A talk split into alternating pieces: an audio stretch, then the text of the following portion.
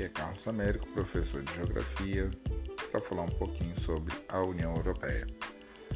Falar da União Europeia é praticamente uma tese de pós-doutoramento, então assim eu não vou aqui me ater a todos os fatos, até porque seria impossível, daria um podcast de três horas e meia e ainda ia faltar coisa para falar. Então é o seguinte, meu intuito no podcast, para quem tem acompanhado aí, é exatamente tentar iniciar um debate sobre alguns temas.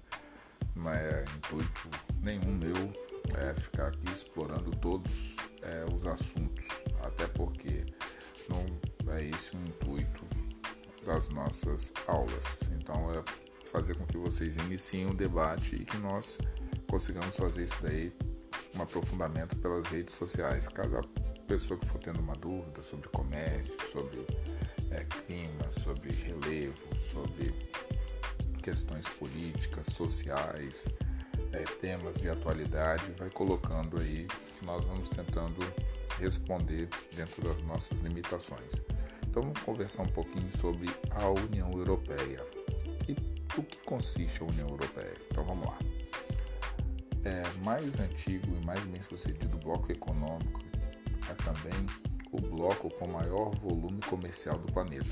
Sua origem data de 1948, quando a Bélgica, Holanda e Luxemburgo criaram o bloco chamado Benelux, uma área de livre comércio. A partir daí o bloco passou por várias etapas. Então, essas etapas culminaram com o que nós temos hoje, um grande bloco chamado União Europeia. A União Europeia é um bloco econômico que visa é, reduzir é, a limitação territorial entre os países da Europa. Por exemplo, é muito comum, dependendo de onde você estiver na Europa, você poder tomar café da manhã num país, almoçar no outro e jantar num outro país diferente, por conta da extensão territorial algo que dependendo do, se você tenta né, percorrer a mesma quilometragem aqui no Espírito Santo até o Rio de Janeiro, por exemplo, 530 quilômetros, daqui até Belo Horizonte algo em torno também de 500 quilômetros, daqui até Salvador talvez um pouquinho mais. Essa distância, se você fosse tentar fazer na Europa, 500, 600 quilômetros, dependendo da sua localização geográfica num determinado país, você pode passar por dois, três, quatro países diferentes no mesmo dia. Porque aqui você está dentro do território brasileiro, lá você passa por vários países diferentes. Então, daí a necessidade dos países tentarem repensar essa questão da fronteira e principalmente desenvolver comércio é, e aumentar a área de ampliar, na verdade, a área de comércio entre produtos. Pois bem, o bloco passou a se chamar União Europeia a partir de 1992, com a assinatura do Tratado de Maastricht, que implantou regras de adoção de uma moeda única. E aí foi organizado entre 28 países o que nós chamamos de União Europeia. Claro que apesar do Brexit, é, que fez com que o Reino Unido se colocasse para fora da União Europeia, o Reino Unido ainda precisa passar por certas etapas até de fato estar fora do, é, da União Europeia e do bloco. Porque da mesma forma que para você entrar você tem que ir criando critérios para você entrar no bloco, também você não pode sair de uma hora para outra. Você também tem que. Alguns acordos que você fez foi para 5, 10, 30 anos, então você tem que ir refazendo essas negociações e às vezes é país com país, bloco com país, então assim, não é tão simples sair. Então vamos lá. O bloco tem caráter único posto que seus países membros compartilham sua soberania. Isso significa que delegam alguns de seus poderes às instituições comuns, criadas por eles para poder tomar democraticamente decisões sobre assuntos específicos de interesse em conjunto. Então vamos lá, por exemplo, a questão da bandeira é formada por um círculo de 12 estrelas douradas sobre um fundo azul. O círculo representa a solidariedade e a harmonia entre os povos da Europa. São 12 estrelas porque são 12 e o símbolo da perfeição e da unidade. Então, eles pensaram numa questão simbólica para a questão da bandeira. Mas só que você coloca aí ocorreu a Primeira Guerra Mundial, Segunda Guerra Mundial, Guerra Fria tal, divisão entre Europa Ocidental, Europa Oriental, isso tudo foi abalando a estrutura da União Europeia. E isso daí fez com que países que antes é, se viam em lados opostos viam que através do comércio eles poderiam lucrar muito mais. Então é importante também você entender quais são as instituições da União Europeia. A União Europeia conta com cinco instituições principais: o Parlamento, a Comissão, o Conselho da União Europeia, o Tribunal de Justiça e o Tribunal de Contas. Então são outros órgãos que existem que facilitam e que são os negociadores entre os países. Nem sempre país A com país B, por exemplo. Inglaterra com França vão negociar. Eles têm lá uma comissão, tem o parlamento, tem o conselho, tem o Tribunal de Justiça, então todos os pontos vão ser analisados por várias pessoas e por vários países que têm seus representantes nessas cadeiras. Pois bem, os britânicos decidiram em 2016, por meio do voto, sair da União Europeia. A decisão conhecida como Brexit foi comunicada formalmente em março de 2017 aos representantes do Conselho da União Europeia. Mas a saída definitiva do Reino Unido impõe uma série de etapas formais. E hoje os britânicos ainda seguem integrados à União Europeia, mas aí processo de saída sempre crescente. Então, olha só, a União Europeia também possui políticas trabalhistas de defesa, de combate ao crime e de imigração em comum, que é importante ser lembrado.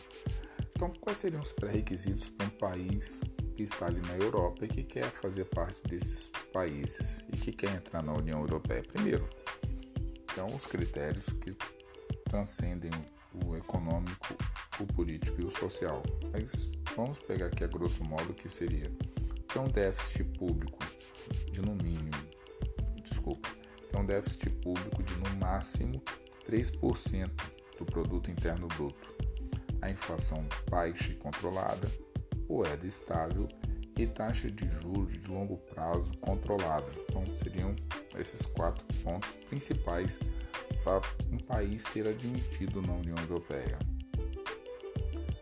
Carlos, países de fora da Europa podem fazer parte da Uni União Europeia? Como blocos, que nós temos o NIST e vários outros blocos econômicos no planeta Terra, países da Europa podem fazer parte desses blocos, mas para fazer parte da União Europeia precisa estar no continente europeu, certo? Isso daí foi uma pergunta foi feita em sala de aula e é interessante colocar isso daqui. Então, assim, você não vai encontrar na União Europeia nenhum país da América, nem da África, nem da Ásia. A não ser que esse país asiático seja próximo e que tenha essa similaridade com os pontos que foram colocados aí para que ele fosse admitido. Tem que fazer fronteira com os países, ok? Então vamos lá. Você pode falar de Romênia, Bulgária, Turquia, que são alguns países que são próximos ali da União Europeia. Então, assim, a União Europeia é um tema que dá assim pano para manga para seis meses aqui de conversa. O que é importante é lembrar que a União Europeia, Estados Unidos e Japão formam é, centros de gravidade com relação à questão política, econômica e ambiental. Lembrando que nós temos pequenas variações aí. Por exemplo, se você pega a China, se você pega a Índia, África do Sul, Brasil, México, são países que começam a produzir riqueza. Claro que você tem Estados Unidos na América do Norte, que puxa a locomotiva do continente americano. Você tem a União Europeia, você tem na África alguns países como a África do Sul, que tem é, a própria Nigéria, que são países que têm um certo desenvolvimento local e que podem transcender aí. Você tem na Ásia os tigres asiáticos, os novíssimos tigres asiáticos, você tem a China, o Japão, a Índia, que são países que fazem diferença. Então, dentro do processo de blocos econômicos, é muito importante você entender como funciona a União Europeia e como os outros grandes blocos do planeta Terra funcionam, certo? Então vamos lá. Pensando aí nas três perguntas para fechar aí a nossa aula de hoje. Todo mundo pegando aí o lápis, papel. Antes aí de pegar o lápis e o papel e começar a anotar as perguntas, lembrando o seguinte: se alguém tiver alguma dúvida com relação a esse áudio ou qualquer um dos áudios que já foram trabalhados aí com relação à sua turma, entre em contato, sinal de fumaça, e-mail, WhatsApp, Facebook, qualquer coisa para que eu possa estar tá tirando dúvida de cada um de vocês. Então vamos lá. A primeira pergunta aí: O que é a União Europeia? Então a primeira pergunta: O que é a União Europeia? Segunda pergunta: Quais são as instituições que compõem a União Europeia? Então, questão número 2: Quais são as instituições que compõem a União Europeia? E por último, o que foi o Brexit? Terceira e última pergunta: o que foi o Brexit? Tá certo, galera? Bom descanso, até a próxima aula.